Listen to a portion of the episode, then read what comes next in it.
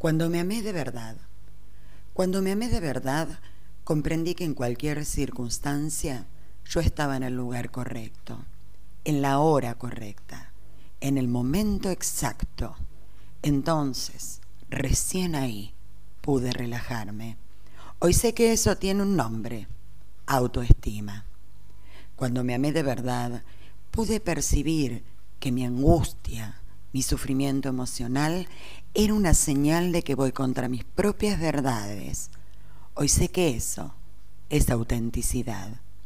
Cuando me amé de verdad, dejé de desear que mi vida fuera diferente. Comencé a aceptar todo lo que acontece y que contribuye a mi crecimiento. Hoy eso se llama madurez. Cuando me amé de verdad, comencé a percibir que es ofensivo tratar de forzar alguna situación o alguna persona solo para realizar aquello que deseo, aun sabiendo que no es el momento ni que la persona es la indicada, inclusive yo misma. Hoy sé que el nombre de eso es respeto. Cuando me amé de verdad, comencé a librarme de todo lo que no fuese saludable personas, situaciones y cualquier cosa que me empujara hacia abajo. Al principio mi razón llamó a esa actitud de egoísmo. Hoy se llama amor propio. Cuando me amé de verdad, dejé de tener el tiempo libre y de tenerle miedo y desistí de hacer grandes planes. Abandoné los megas proyectos de futuro.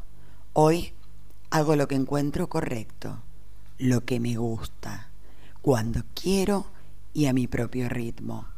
Hoy sé que eso es simplicidad y sencillez. Cuando me amé de verdad, desistí de querer tener siempre la razón. Así me equivoqué menos veces. Hoy descubrí que eso es humildad. Cuando me amé de verdad, Desistí de quedarme reviviendo el pasado preocupándome por el futuro. Ahora me mantengo en el presente, que es donde la vida acontece. Hoy vivo un día a la vez. Eso se llama plenitud. Cuando me amé de verdad, percibí que mi mente puede atormentarme y decepcionarme, pero cuando la coloco al servicio de mi corazón, tiene un gran y valioso aliado. Todo eso es simplemente saber vivir.